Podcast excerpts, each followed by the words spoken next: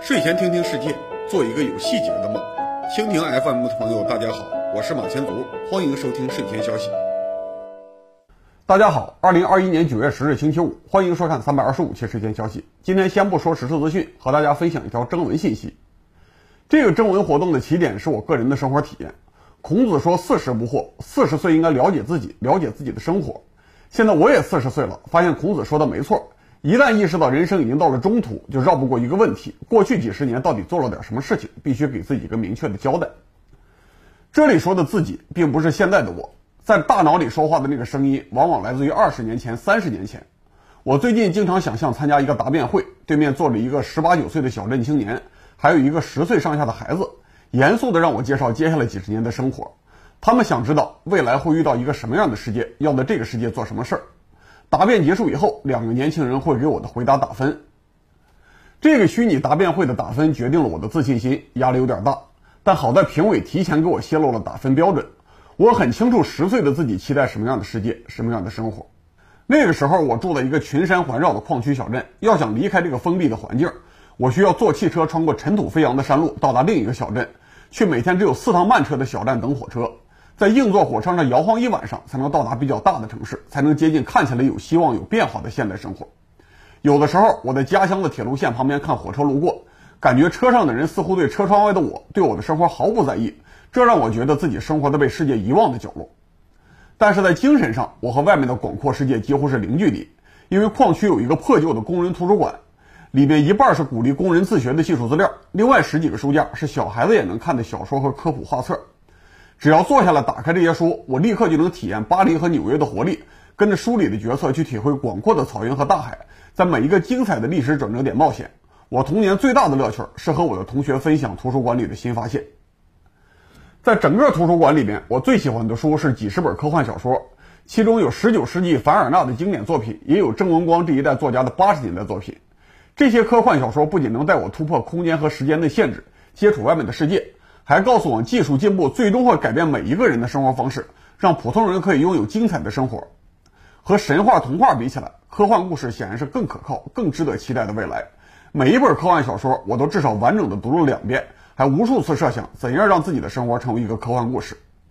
所以，面对十岁和二十岁的自己，我知道他们最期待生活在一个科幻世界，还知道他们希望主动参与这个世界的进步。做到这两点，他们就会给我的生活打满分。对于生活在科幻世界这个要求，我可以充分满足他们的期待。只要带当年的自己参观一下我生活的城市，体验一下我的日常生活，相信他们都会承认，这个有智能手机、有个人电脑、有高铁和移动互联网，日常出行靠卫星导航，普及了大学教育的世界已经进入了科幻时代。但是我当年的期待不仅仅是生活的科幻时代，还包括积极参与时代的进步，体验到有活力、有主动性的生活。这部分要求比较难满足，我不能骗当年的自己。说生活的科幻年代，生活就一定轻松愉快，充满激情和活力。实际上，大多数观众应该和我一样，每天忙着应付生活压力，晚上疲惫的刷一会儿手机就睡着了，很少有机会考虑自己和整个社会的关系。在一个科幻时代生活，感觉并没有当年想象的那么好。所以我需要对年轻的自己实话实说：四十岁的时候，你们会遇到一种矛盾的生活。一方面，社会的物质条件突飞猛进，甚至超过了当年最乐观的想象。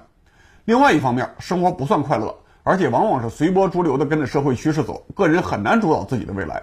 日复一日保持这样的感受，我们甚至会忘了社会的快速变化，总以为自己停留在一个停滞时代。昨天上 B 站全站排行榜上有一个视频，你还记得自己当初想要长大的理由吗？这说明不止我一个人遇到了类似的矛盾。物质上到了自己期待的时代，心理状态没有跟上来。所以在设想的这场答辩会结束以后，我需要让二十岁、十岁的自己发表意见，想想他们在没有被二零二一年的生活困住之前有什么样的人生观，为什么他们会期待科幻时代。在仔细回忆之后，我找到了三个理由。首先，当年的我还没有被现在的竞争压力困住，他们可以放下日常生活的琐事，从纯粹观察者的角度来评价整个城市乃至于整个社会。其次，十岁的我看到今天的技术进步，本能的反应肯定不是炒对应公司的股票。而是想知道技术进步会如何改变日常生活。最后，他们会期待社会持续进步，看到新时代的生活，一定会问接下来会怎么样，不会因为日复一日的生活就丧失对社会运动的敏感性。这三个理由可以总结成一句话，就是要真诚地观察现实社会的进步，规划未来，而不是消极的被生活推着走。这个心态很大程度上来自于我童年最喜欢的科幻小说。所以二百期节目，我做去年的年终演讲，主题就是科幻文化是工业中国的路标。我再回顾一下那篇演讲的核心内容：科幻小说是我们这个时代最现实的艺术。最近十几年的中国开始出现高质量的科幻作品，说明我们的工业社会很有希望，有严肃探讨未来的能力，有能力摆脱后现代的颓废文化。每一部优秀的科幻作品，无论主题是乐观还是悲观，都是我们向未来派出的一个侦察兵。用刘慈欣自己的话说，他描写一个最糟糕的宇宙，是为了能有一个最好的地球。我希望科幻文化能够成为中国特色工业文化的突破口，让我们的工业文化比其他工业国的后现代文化更积极向上，更能化解社会矛盾，反过来继续推动新技术革命。这次演讲之后，我一直想利用自己的媒体影响力搞科幻征文活动，但是我当时不了解观众的创作热情，也一直拿不出像样的奖品来激励这份热情，所以活动策划一直拖着没有拿出来。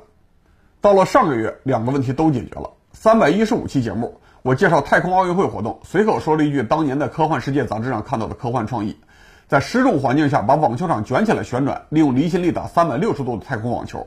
几个小时之后，原作者就出现在视频评论区，这让我意识到睡前消息的观众有旺盛的科幻文化创作潜力。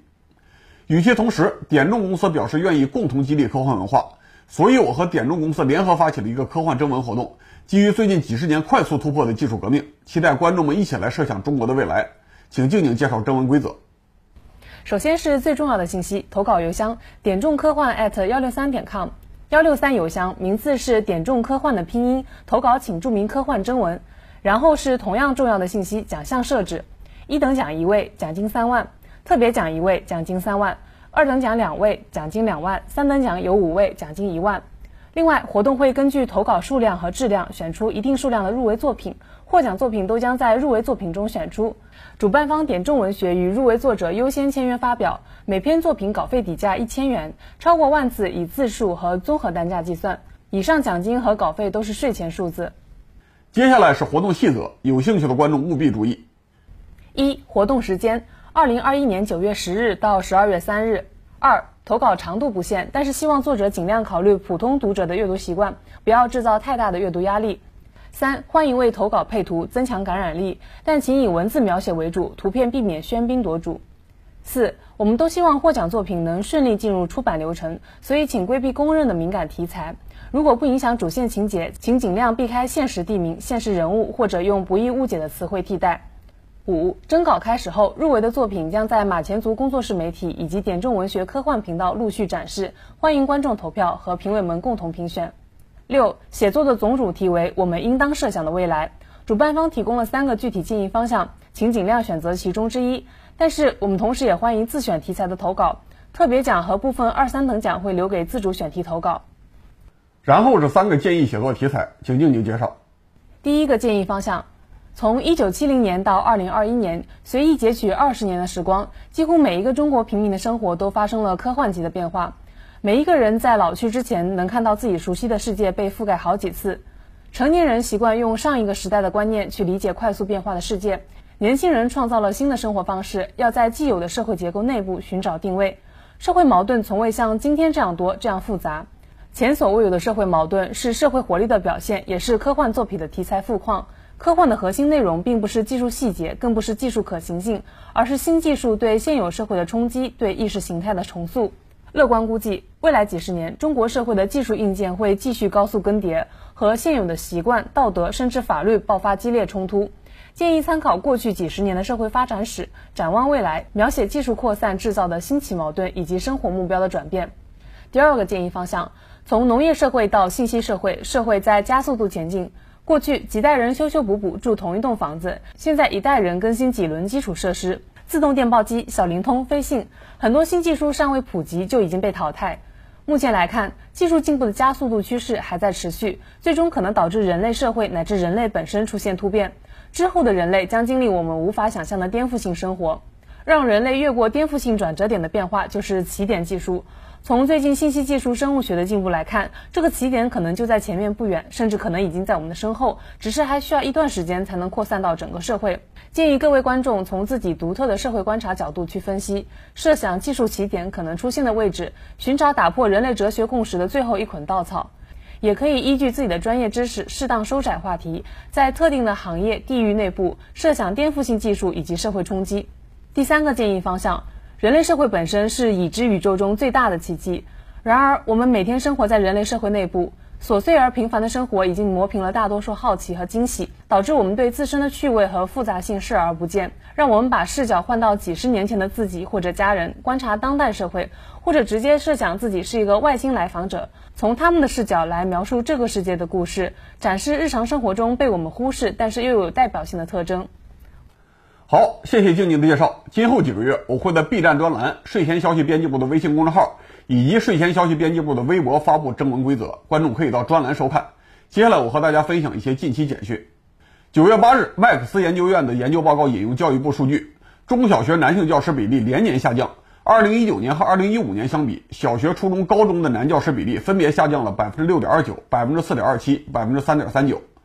与其同时，高中生报考师范专业的热情不断上升。二零一八年各地高考成绩排在本省前百分之三十的考生报考师范专业的比例是百分之十八点三，到了二零一九年提高到百分之三十三点四。我理解这两个趋势背后有一个共同的背景，就是实际经济增长速度明显下降。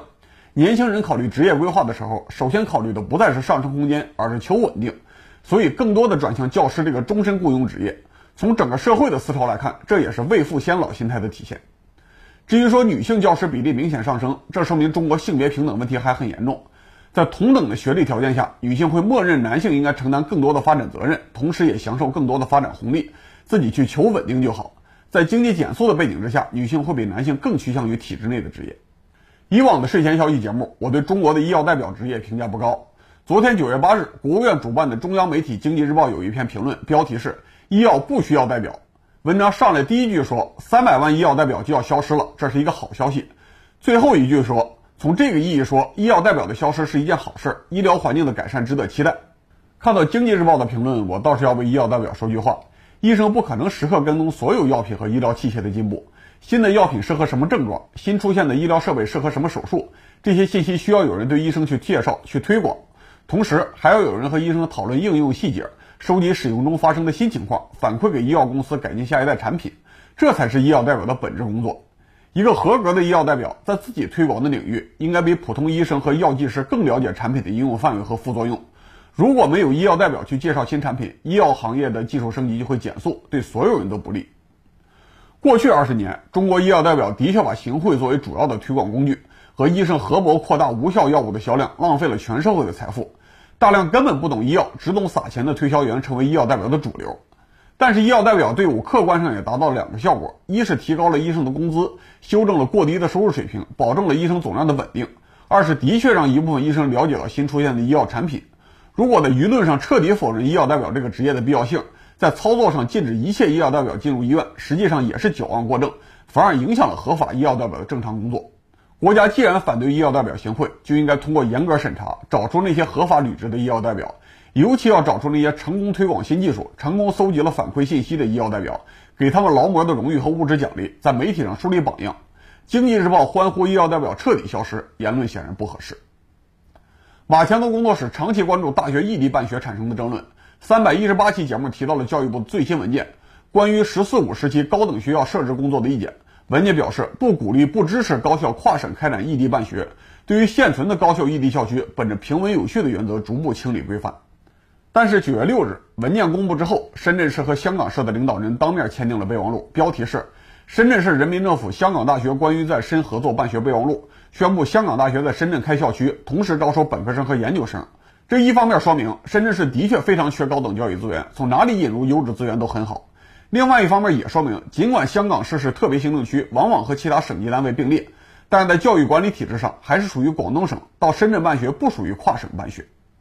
新闻说完了，回到本期的科幻征文话题。我知道不是每个人都具备凡尔纳、阿西莫夫、克拉克、刘慈欣的知识背景，也不一定有时间去打磨长篇作品。但是我依然希望尽量多的观众一起来参与科幻创作，因为科幻和每一个人的生活相关。最近，刘慈欣接受了俄罗斯媒体和读者的采访。微博上可以找到现场视频，那位负责提问的俄罗斯大妹子声音有点冲，但是内容值得一听。刘慈欣在回答问题的时候说：“科幻小说起源于19世纪，黄金年代在20世纪世界大战前后，那是一个科技社会和传统社会并存时代。大家看待科学是在科技社会的外部或者边缘上看它。比如说，当时很多人在煤油灯下看凡尔纳写电力驱动的潜艇，在这样的时代，科学自带神奇感，所以大家比较关注科技改变全人类生活的话题。科幻小说主题比较宏大，关注整个地球乃至宇宙。最近几十年，大多数科幻小说的读者和作者都已经进入了科技社会，从内部去观察科学和技术，新鲜感和神秘感的想象要比上一代少，主题也逐渐从星空回到了地球上。但是，科幻小说的本质是技术和社会的互动，人类在科技的社会内部去观察科技，更关心比较具体的技术如何影响具体的社会矛盾，比如说性别歧视，因此产生了一批新的科幻作品。按照这个新的定义，每个人都可以从自己的专业和职业出发，考虑新技术对社会的影响。所以，我希望有时间写作的观众都来参与这次征文活动，我们一起用科幻作品推动社会进步。科幻作品能够指导现实，这不仅仅是我个人的夸张描述，而是很多高层决策者的共识。二零一九年，法国国防部发起了一个红队项目，由八个科幻作家和两个画家组成红队项目组，预测二零三零年到二零六零年的世界，替法国军队预判挑战。法国国防部同时还邀请了一批工程师和科学家，组成了子队，配合科幻作家，让他们的预测更符合逻辑。最后，一组真正的军人组成了蓝队，考虑如何应对科幻作家设定的作战场景。现在，这些科幻作家公开了几个构想，其中一个场景是海平面上升，几百万难民居住在漂浮的社区上组成国家，对发达国家设在热带的技术设备发动袭击，法国不得不保卫圭亚那发射场。看看尼日利亚最大城市拉各斯的水上社区，或者柬埔寨洞里萨湖的水上浮村，就能理解这个科幻作品变成现实的可能性。三百一十七期节目，我提到了科技部刚刚向全国的科研人员发出了号召，征集颠覆性技术研发方向，还公布了标准的意见格式，其中包括两个表格，要填写新技术的影响力以及具体的应用场景。我现在这个征文活动可以视为科技部工作的一个山寨版，我希望技术细节和工艺可以稍微少一点。故事性和趣味性最好能多一点，生动地描述未来社会的一部分场景。最后，我还是要借用《三体》英文版的结束语，送给所有的观众：描写一个最糟糕的宇宙，是为了能有一个最好的地球。还是提醒大家，投稿邮箱名是点中科幻的拼音，服务器在幺六三。投稿请注明科幻征文。我期待各位观众积极参加征文活动。三百二十五期睡前消息到此结束，我们周日再见。理性观世界。自信看中国。